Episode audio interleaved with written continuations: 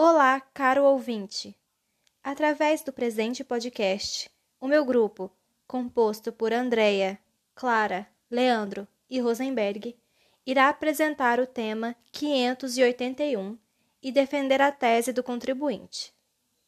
O tema 581 surgiu com a admissão de repercussão geral no recurso extraordinário 651.703, interposto no Supremo Tribunal Federal, e sua matéria versa sobre a incidência ou não do imposto sobre serviços de qualquer natureza, no caso sobre a atividade desenvolvida pelas operadoras de planos de saúde. Entenda o caso.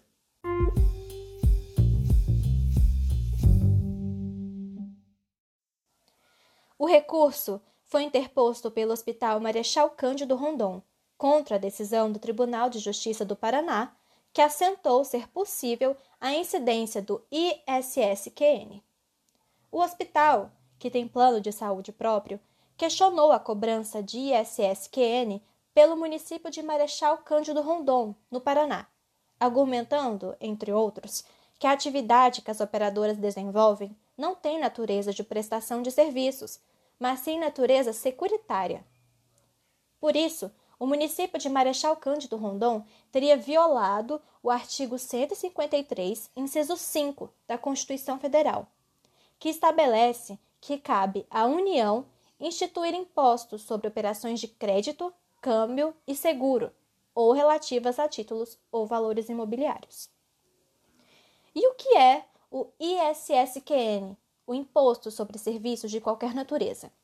Ele é um tributo que incide sobre a prestação de serviços, ou seja, sempre que uma empresa presta um serviço para um cliente, é necessário recolher esse tributo para a prefeitura da cidade onde o serviço foi realizado. A previsão legal do ISSQN está no artigo 156 da Constituição Federal. Compete aos municípios instituir imposto sobre, inciso 3, serviços de qualquer natureza não compreendidos no artigo 155, 155, inciso 2, definidos em lei complementar. Na Lei Complementar 116 de 2003, o fundamento legal para a cobrança do imposto sobre serviço sobre as atividades das operadoras de planos de saúde e de seguro-saúde vem descrito nos itens 4.22 e 4.23 da lista anexa à referida lei. 4.22 Planos de medicina de grupo ou individual e convênios para prestação de assistência médica, hospitalar, odontológica e congêneres. E 4.23 Outros planos de saúde que se cumpram através de serviços de terceiros contratados, credenciados, cooperados ou apenas pagos pelo operador do plano mediante indicação do beneficiário. A Lei 9656 de 1998, que dispõe sobre os planos e seguros privados de assistência à saúde, conceitua as operadoras de plano de assistência à saúde em seu artigo 1 pessoa jurídica constituída sob a modalidade de sociedade civil ou comercial, cooperativa ou entidade de autogestão que opere com plano privado de assistência à saúde. Analisando a definição prevista no inciso 1 do artigo em comento para plano privado de assistência à saúde, verifica-se: prestação continuada de serviços ou cobertura de custos assistenciais a preço pré ou pós-estabelecido, por prazo indeterminado, com a finalidade de garantir, sem limite financeiro, a assistência à saúde pela faculdade de acesso e atendimento por profissionais ou serviços de saúde livremente escolhidos, integrantes ou não da rede credenciada, contratada ou referenciada, visando a assistência médica, hospitalar e odontológica, a ser paga integral ou parcialmente às expensas da operadora contratada, mediante reembolso ou pagamento direto ao prestador, por conta e ordem do consumidor. A atividade das operadoras é fiscalizada e regulamentada pela ANS, instituída pela Lei 9.961 de 2000, tendo, nos termos da lei, por finalidade institucional, promover a defesa do interesse público na assistência suplementar à saúde, regulando as operadoras setoriais, inclusive quanto às suas relações com prestadores e consumidores, contribuindo para o desenvolvimento das ações de saúde no país. Vemos, portanto, uma conceituação distorcida e iminente a se concretizar no STF, ao caracterizar a atividade das operadoras de saúde como típica prestação de serviço, já que indiscutível a natureza securitária destas, conceito esse que se enquadra nas disposições do artigo 757 do Código Civil. Pelo contrato de seguro, o segurador se obriga, mediante o pagamento do prêmio, a garantir interesse legítimo do segurado, relativo à pessoa ou à coisa, contra riscos pré-determinados. Parágrafo único. Somente pode ser parte, no contrato de seguro como segurador, entidade para tal fim legalmente autorizada.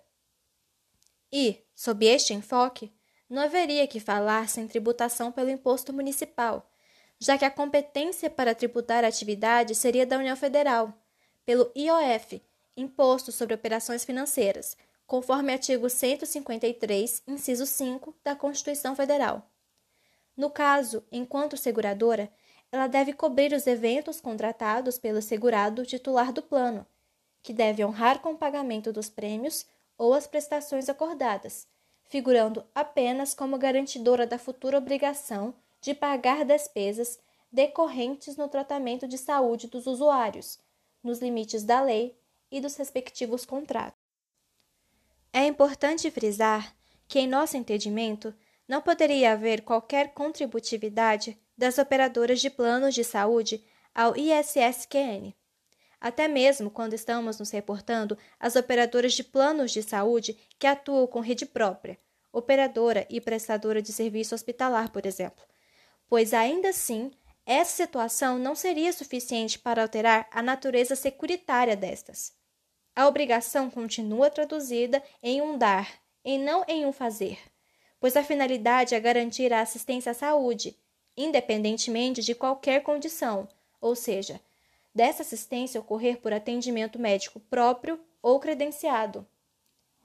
O escopo de sua atuação será sempre prestar assistência à saúde e garantir o atendimento médico, odontológico, entre outros, nos limites das obrigações avançadas aos beneficiários da contratante na rede de serviços credenciados ou próprios. Por se tratar de cobertura de eventos futuros incertos, a receita decorrente dos valores recebidos do segurado não se destina à contraprestação por serviço médico ou hospitalar prestado pela operadora, já que o real prestador do serviço é o médico que o realiza sob sua inteira responsabilidade. Considerando o direcionamento da questão que se avista pelo posicionamento do Supremo Tribunal Federal, a operadora de saúde deverá ser sempre tributada pelo ISSQN, o que é incompatível com a natureza securitária da própria atividade. De qualquer forma, essa interpretação adquire contornos muito mais relevantes quando estamos diante das operadoras que atuam com rede própria, pois essas empresas seriam tributadas pela atividade de operadora e pelas tantas que realizam, como os exames laboratoriais, que ela mesma presta, serviço de medicina, hospitais, enfermagem, entre outros. Nessa hipótese, as atividades seriam tributadas na sua individualidade para cada tipo de serviço realizado pela rede própria e pelo total da receita bruta, sem qualquer dedução de base de cálculo, tal como vem admitindo alguns julgados do STJ quando se trata de rede credenciada. Na diferença do repasse ao médico, laboratório e enfermeiro, reais prestadores de serviço do atendimento médico.